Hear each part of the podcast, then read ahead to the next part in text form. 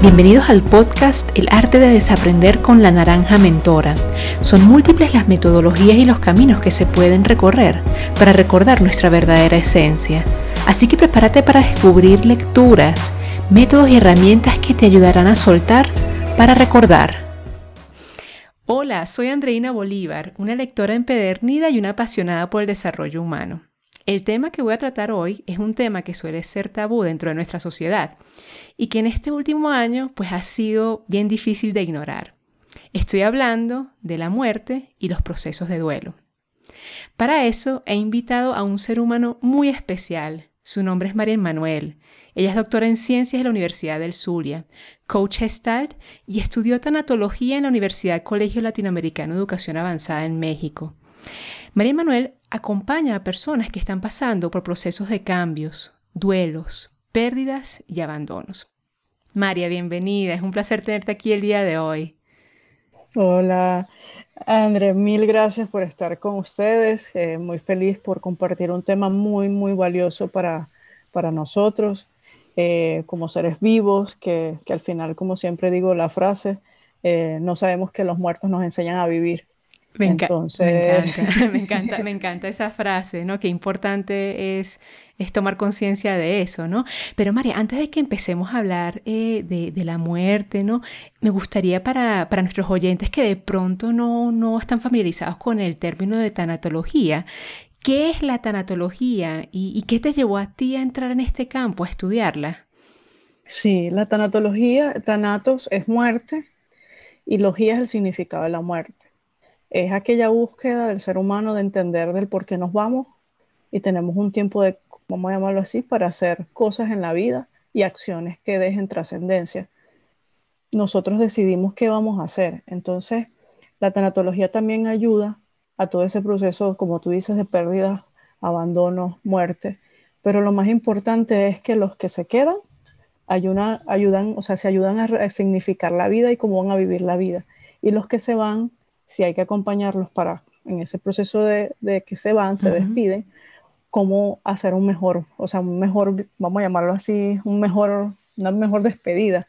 Entonces, fíjate que eso al final es un buen vivir y un buen vivir eh, para morir. O sea, es como llevar ese proceso. Entonces, el tanatólogo, que es el que ejerce todo ese proceso de la tanatología, es un ser humano que tiene que ser sumamente empático sumamente comunicativo y, sobre todo muy sensible, porque más que una técnica, más que una disciplina, es el ser humano 100% sensible, ¿ok? Que te lleva de la mano a ese proceso. Qué importante. Entonces, sí, entonces toda esa desesperanza, ese dolor que puede tener un enfermo terminal, que puede ser pues por enfermedad o, o algún un accidente, o ahorita que estamos también con lo del COVID, eh, es sumamente valioso un, tanatólogo en esos procesos. Claro, alguien que te acompañe. Sí, y entonces despides a la persona que se tenga que ir y este, también acompañar a un buen vivir a las personas que se quedan.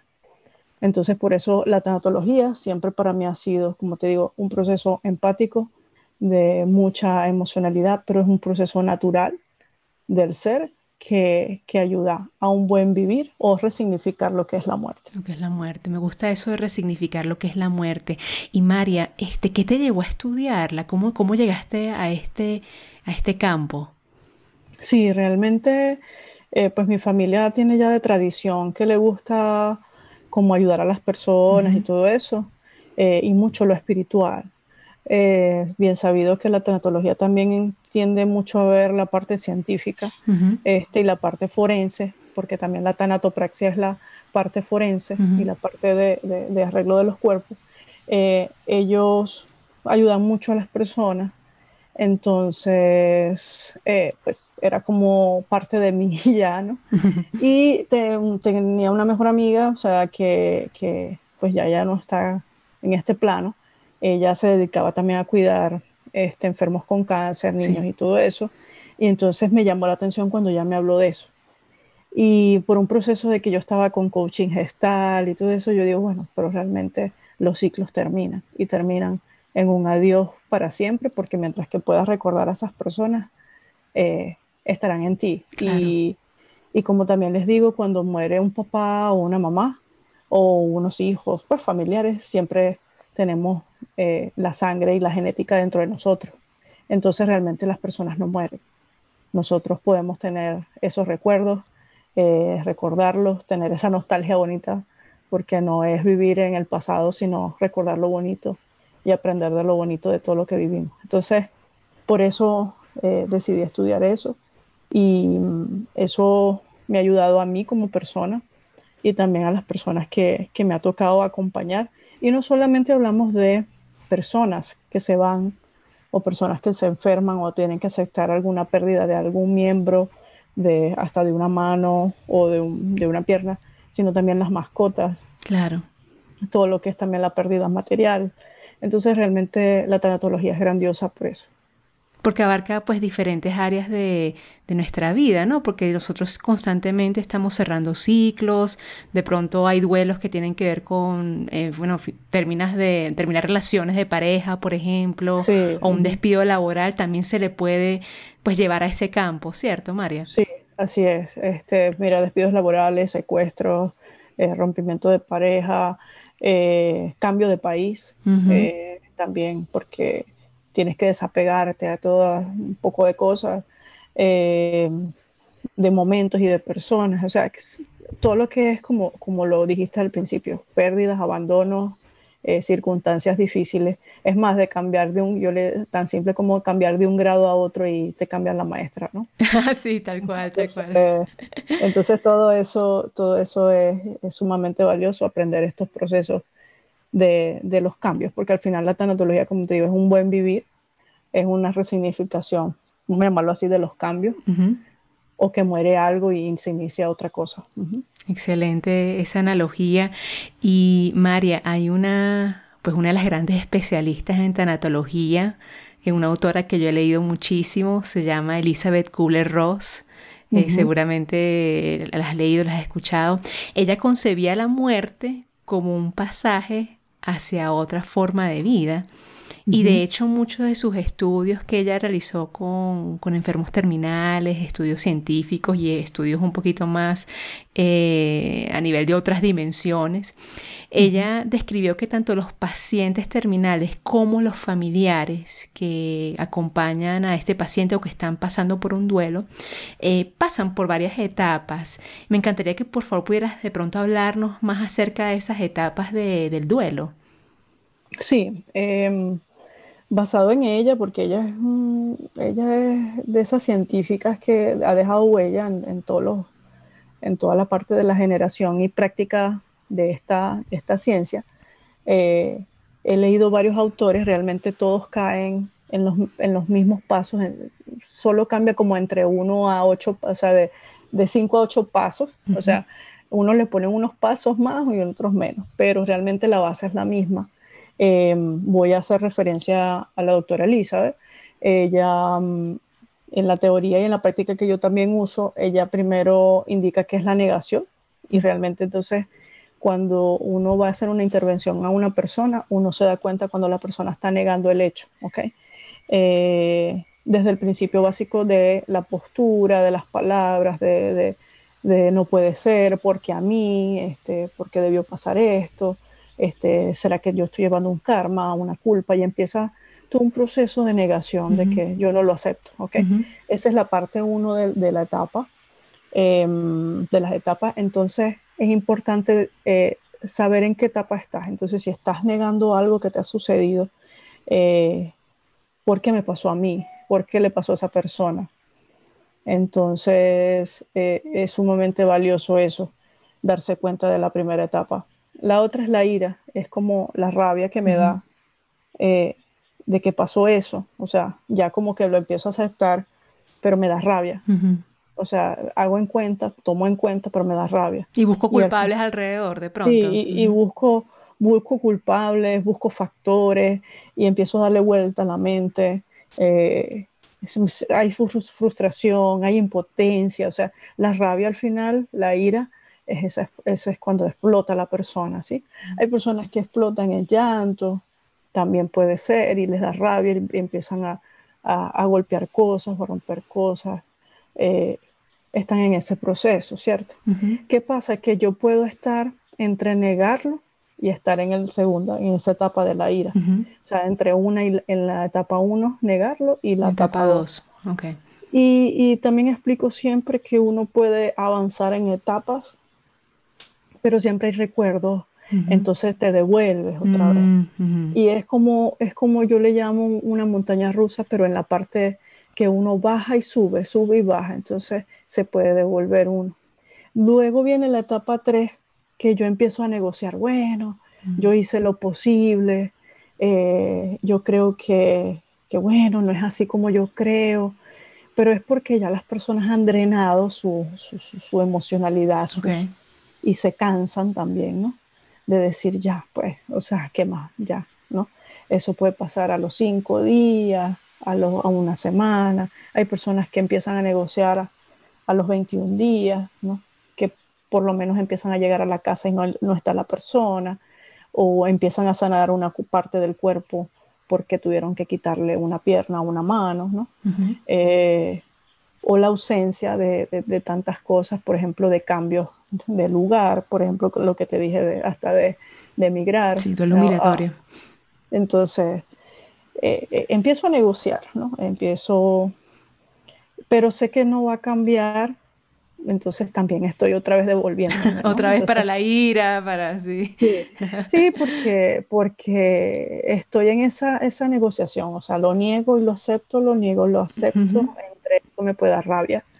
Entonces voy y vengo, pero llega un proceso de que pueden personas caer en el cuarto, en la cuarta etapa que es depresiva, como puede ser que no. Okay.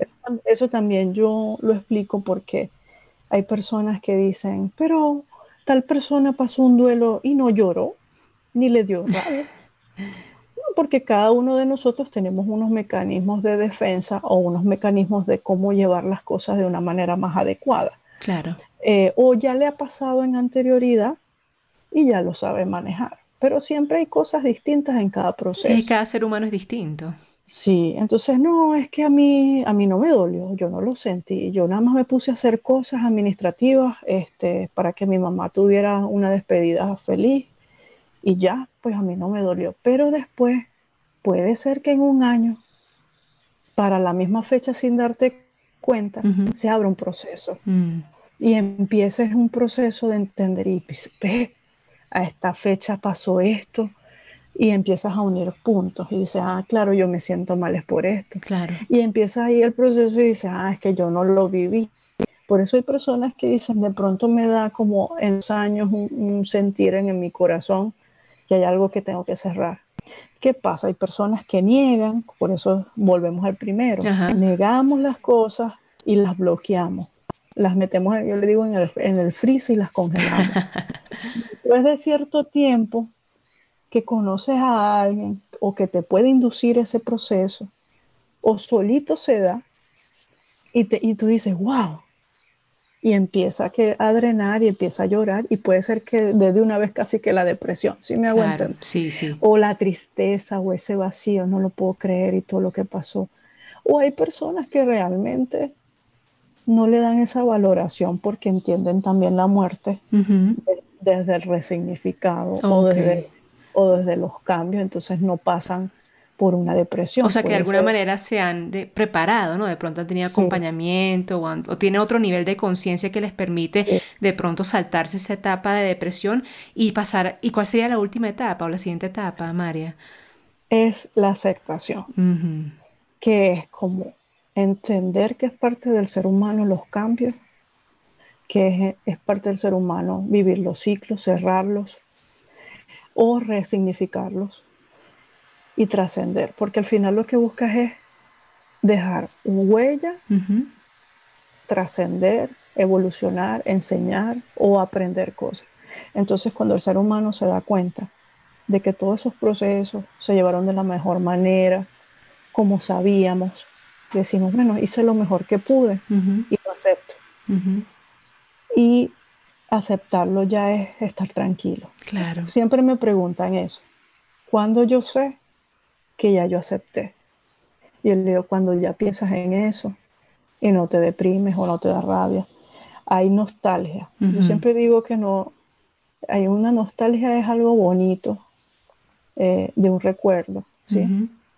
Eh, de revivir cosas lindas, pero sin tristeza, sin, sin desolación, ¿sí sabes? Sí, sí, entonces, desespero. Entonces, ese, es, eso, pues es muy bonito llegar a eso porque al final eres un maestro. O sea, los que están a tu alrededor también aprenden a ti como tú pudiste llegar a ese punto. Como hay personas que tuvieron la misma pérdida y están cerca de ti, todavía no lo han podido superar. Llevan cuatro años, cinco años, diez años. Hay personas que dejan hasta de hablar por una pérdida. Porque se sienten culpables, sí, porque se sienten culpables, porque se sienten... Y la verdad, la muerte, las enfermedades, eh, los cambios. Hay cosas que, que, que no se pueden evitar. Claro. Sencillamente, pasan. Entonces, pero eso es también aprender, por ejemplo, como estos programas que uno aprende y entiende que es parte de la vida. Entonces, por eso es sumamente valioso hablar de este tema, cosa que, que, a nadie lo entrenan para esto, no. o lo para esto. Em, y por eso también es mi, mi objetivo, ¿no? Mi objetivo eh, compartir contigo. A ti te encanta también el tema, te apasiona. Sí, sí, sí. Eh, compartir contigo, con, con los escuchas, con, pues con los oyentes, o sea, es, es, es, sumamente valioso. Y María, ahorita que hablas de esto precisamente, de que porque nosotros desde pequeños es muy raro que, que hablemos de este tema, ¿no? Eh, de hecho, hay un, bueno, como un chiste que dicen por ahí, ¿no? De que todo el mundo quiere ir al cielo, pero nadie quiere morirse, ¿no? pero yo quería preguntarte, eh, tú personalmente, cuando entraste en este camino de la tanatología, ¿verdad? ¿Qué tuviste que desaprender? Es decir, ¿qué tuviste que soltar o qué tuviste que eliminar ese sistema de creencias o reemplazar para poder acompañar, pues, a las personas en este proceso de transición y de duelo? Mira, hay algo que, yo soy una persona que siempre quise, si digo siempre quise porque ya lo desaprendí, eh, tenerle respuesta a todo, André. Tenerle respuesta a todo quiere decir que sucedió, no sé, se calentó el agua, ah, porque prendí una, hornilla, ¿sí? Eh, hay frío porque, porque estoy en una nevera, no sé. O sea, siempre, siempre buscarle una razón a las cosas y, y, realmente para esto, a veces las respuestas llegan después de un tiempo y a veces no llegan las respuestas. Y hay personas que pasan años, como te digo, buscándoles respuestas y reviven los hechos una y otra vez y yo dejé de hacer eso. Porque sencillamente lo que pasa, pasa. Y lo que se decidió, se decidió. Y eso es lo que te permite avanzar y resignificar y aprender. Y mucho más que aprender, enseñar. Porque si uno se queda ahí atrapado no avanza. Y realmente la vida es vivir, es avanzar, es hacer, para que cuando te toque ese día, sabes qué bonito es que digan, y tú mismo digas, pues viví mi vida todos los días. Entonces, vivir la vida todos los días es eso, dejar lo que pasó ayer y vivir hoy, dejar lo que pasó ayer y vivir hoy. Y eso es todos los días, cada vez que te levantas. Entonces, eso es muy valioso. Y lo otro es que para estas cosas. Así estudies, así te sepas todo, así te sepas el paso a paso. Es vivirlo, o sea, vivirlo al lado de una persona y ser empático y ponerte en el zapato de los otros. Eh, es sumamente valioso. Uno no puede decirle al otro, usted eh, deje de llorar, eh, eso se le pasa.